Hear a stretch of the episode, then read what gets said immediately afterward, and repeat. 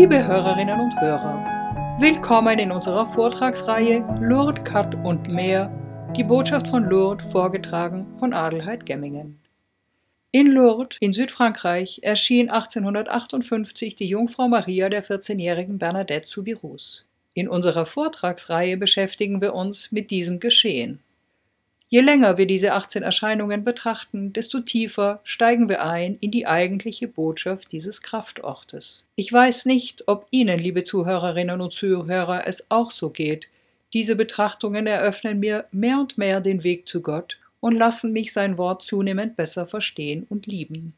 Für mich ist es ein wertvolles Geschenk, das Sie mir machen, zusammen mit Ihnen über Gott und seine Weisungen nachzudenken. Vieles erschließt sich mir, so zum Beispiel die Gesten und Bräuche, die wir als Christen sehr oft wie selbstverständlich vollziehen, ohne sie groß zu hinterfragen.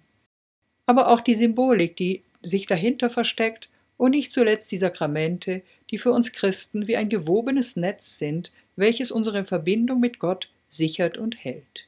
Mit diesem Podcast gelingt es uns, unsere Gesten und Wege als Christen zunehmend zu begreifen. Dafür danke ich Ihnen, liebe Hörerinnen und Hörer. Alle 27 Folgen dieses Podcasts Lord Cut und mehr finden Sie auch auf der Webseite adelheid.club. Ich freue mich auch über ein Feedback an mich unter lordcut20 at gmail.com. Schreiben Sie mir ein E-Mail das würde mich freuen. In diesem dritten Block unserer Vortragsreihe Lord Cut und mehr wollen wir über das Gebet nachdenken. Wieder ausgehend von Lourdes beginnen wir mit dem Kreuzzeichen. Die heilige Bernadette wies uns an, das Kreuzzeichen ordentlich zu machen, wie sie sagte. Was steckt dahinter? In dieser Einheit wollen wir aus der Begegnung von Bernadette mit Maria nur das Kreuzzeichen herausnehmen.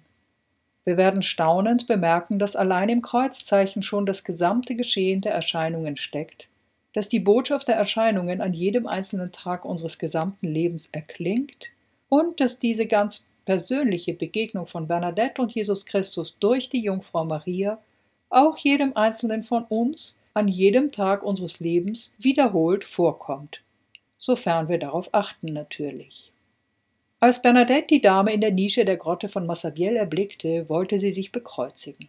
Doch konnte sie es nicht, wie sie selbst überrascht erzählt. Das Kreuzzeichen stärkt uns in Versuchungen und Schwierigkeiten, so lautet der Katechismus der katholischen Kirche Nummer 2157. Der Christ, Mann wie Frau, beginnt seinen Tag, sein Gebet und seine Handlungen mit dem Kreuzzeichen im Namen des Vaters, des Sohnes und des Heiligen Geistes. Amen. Als Getaufte weiht er, weiht sie den Tag der Ehre Gottes und ruft die Gnade des Erlösers an, die es ihm ermöglicht, im Heiligen Geist als Kind des Vaters zu handeln. Die Dame wollte nicht, dass Bernadette sich vor ihr schütze. Wir verstehen schon, was hier gemeint ist. Man macht das Kreuzzeichen nicht einfach so hoppla hopp. Die Dame wollte vielmehr die kommenden Begegnungen unter das Zeichen des Kreuzes stellen, unter den Schutz des Kreuzes und sie wollte Bernadette hereinholen in das Geheimnis des Kreuzes, in das Geheimnis des Lebens ihres Sohnes Jesus Christus, in die andere Welt. Ich verspreche Ihnen nicht, sie in dieser Welt glücklich zu machen, wohl aber in der anderen, sagt sie ein bisschen später. Das Kreuzzeichen ist Zugang in die andere Welt. Das Kreuzzeichen ist eine Tür zur Begegnung mit Gott. Erst als die Dame sich bekreuzigte, konnte Bernadette auch das Kreuzzeichen machen. Langsam, konzentriert, fuhr sie ihre rechte Hand zur Stirn an den Haaransatz, von dort in gerader Linie über den gesamten Körper auf die Höhe der Gürtelschnalle, anschließend fuhr sie die Hand an das äußerste Ende ihrer linken Schulter und von dort in gerader Linie hinüber zum äußersten ihrer rechten Schulter. Dabei sprach sie ebenso langsam und konzentriert im Namen des Vaters und des Sohnes und des Heiligen Geistes und später in Nevers sagte sie zu den Mitschwestern, man müsse das Kreuzzeichen ordentlich machen. Jedes Kreuzzeichen ist eine Erinnerung an die Verbindung des Menschen zu dem dreieinigen Gott, dem Vater, dem Sohn und dem Heiligen Geist. Auch Bernadette musste lernen, sich zu vergegenwärtigen, dass Gott als Vater und Schöpfer über uns, als Jesus Christus in unserer Mitte und als Heiliger Geist uns Kraft und Stärke verleihend umfängt. Den Außenstehenden kam es so vor, als hüllte sich Bernadette ganz in einen Schal.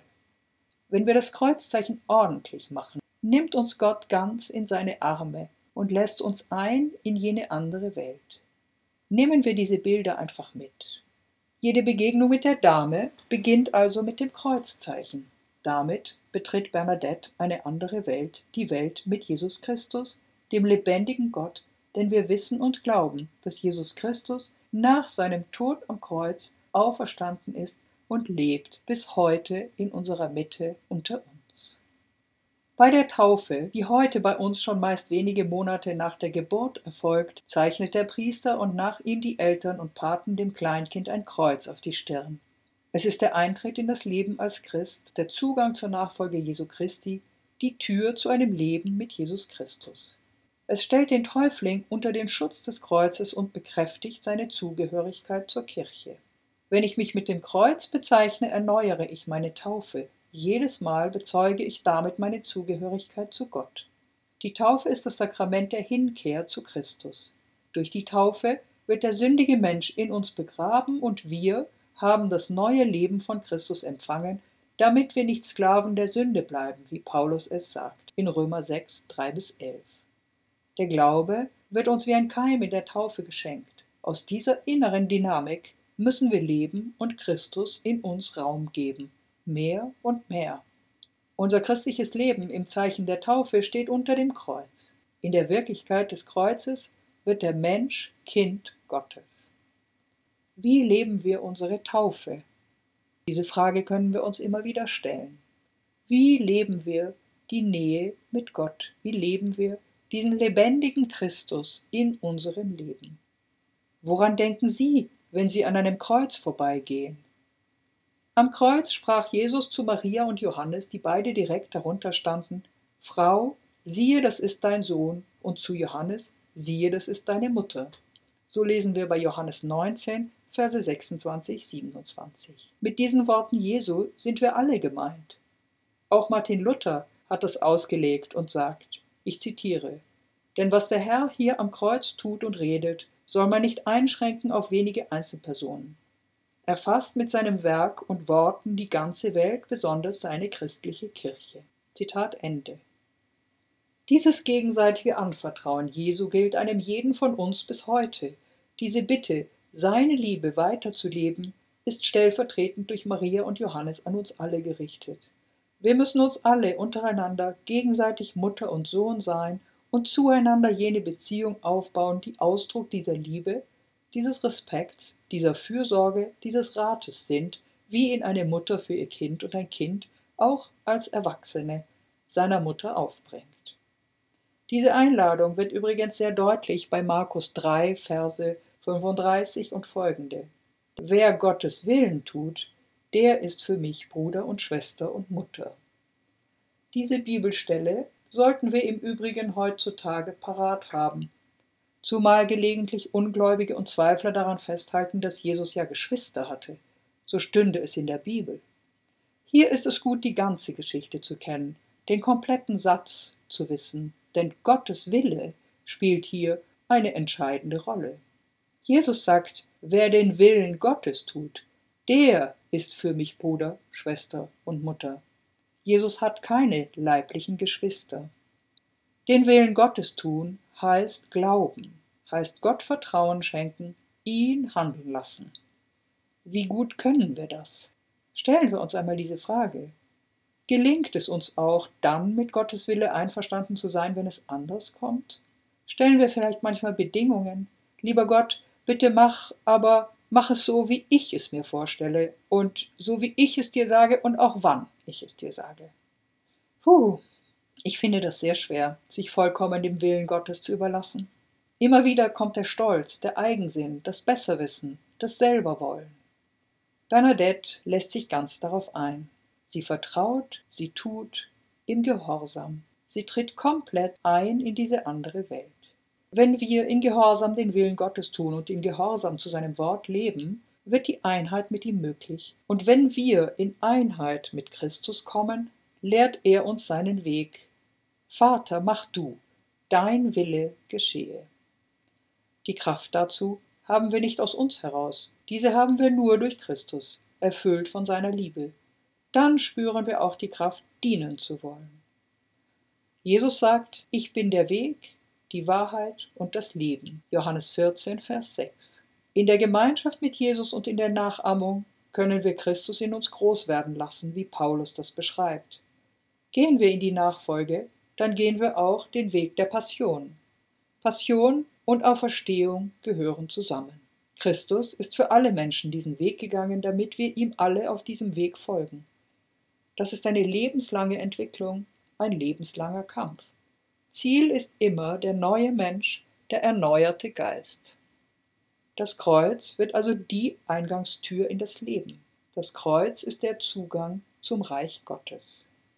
In Epheser 4, 22, 24 heißt es, legt den alten Menschen des früheren Lebenswandels ab, der sich in den Begierden des Trugs zugrunde richtet, und lasst euch erneuern durch den Geist in eurem Denken. Zieht den neuen Menschen an, der nach dem Bild Gottes geschaffen ist, in wahrer Gerechtigkeit und Heiligkeit. Und in Galater 3, 27 heißt es, ihr alle, die ihr auf Christus getauft seid, habt Christus angezogen. Dieses Gewand ist das Taufkleid. Im Laufe des Lebens wird es durch die Sünde beschmutzt. Die Versuchung bedroht uns weiter, doch aus dem geheimnisvollen Geschehen am Kreuz kommt das Leben. Durch das Wasser der Seite Christi und das Blut werden wir immer wieder rein. Wir müssen sterben für die Sünde, um für Gott allein zu leben. Das Kreuz ist wahrlich nichts Romantisches. Der Tod am Kreuz war den schlimmsten Verbrechern vorbehalten, weil er langsam eintritt und besonders grausam ist. Das Kreuz ist die schmerzhafteste menschliche Erfahrung. Und genau dieses Kreuz hat Gott auserwählt, um seine Liebe zu den Menschen auszudrücken. Dem Tod am Kreuz folgt die Auferstehung das Leben, das ewige Leben. Das österliche Geheimnis ist für uns Menschen das Grundmuster des Lebens.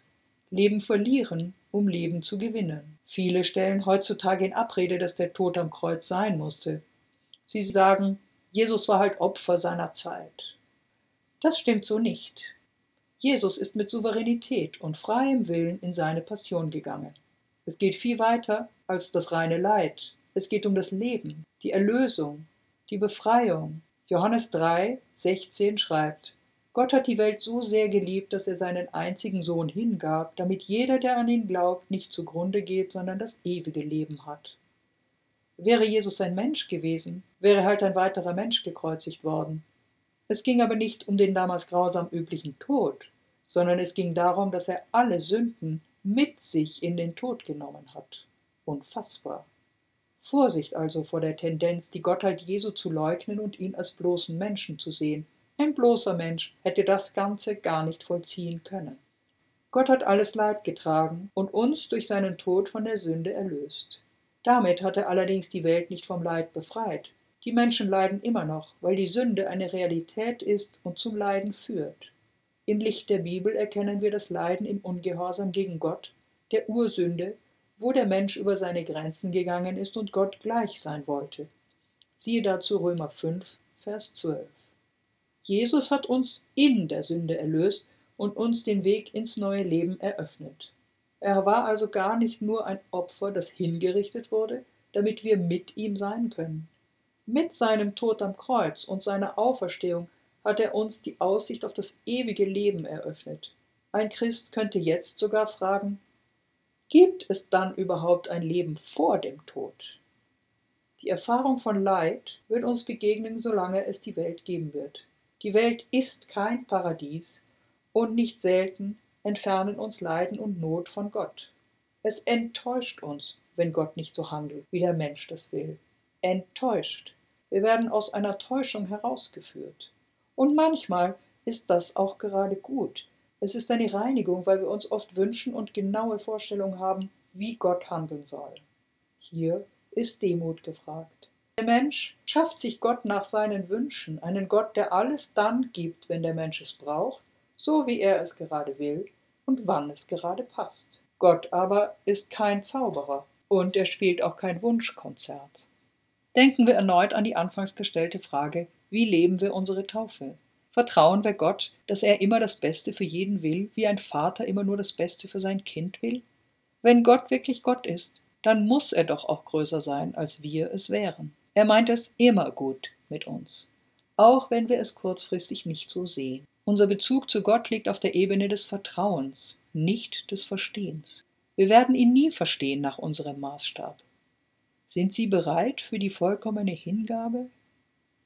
Bernadette sagte, wenn ich bedenke, dass Gott das zulässt, beschwere ich mich nicht. Wenn wir das Kreuzzeichen machen, treten wir in die Wirklichkeit des Vaters, des Sohnes und des Heiligen Geistes. Wir treten ein in sein Reich, obwohl die Sünde bestehen bleibt. Wir bezeugen, dass Jesus Christus lebt. Woran merken wir die Wahrheit der Auferstehung? An einem gewandelten Herzen. Wir machen das Kreuzzeichen in unserem Leben schon sichtbar. Wir machen das Kreuz und die Auferstehung in unserem Leben schon sichtbar wenn wir in der Liebe Gottes leben, wenn wir Leiden leben und dieses im Zeichen des Kreuzes aufopfern, wenn wir Leid und Not sehen und Liebe und Fürsorge dazu schenken. In unser aller Alltag, aber besonders in Lourdes, wird dieses Miteinander, zueinander und füreinander im Zeichen des Kreuzes sichtbar.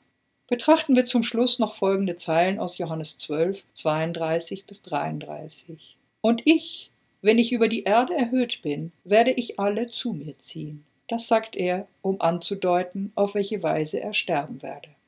Es muss sich das Wunder der Anziehung Christi durch uns und an uns ereignen. Wir sollen diese Anziehung Christi in die Welt hineinbringen. Jede Form von Sehnsucht nach Gott ist nichts anderes als die Anziehungskraft des gekreuzigten Christus, der aus Liebe zu uns sich hingegeben hat.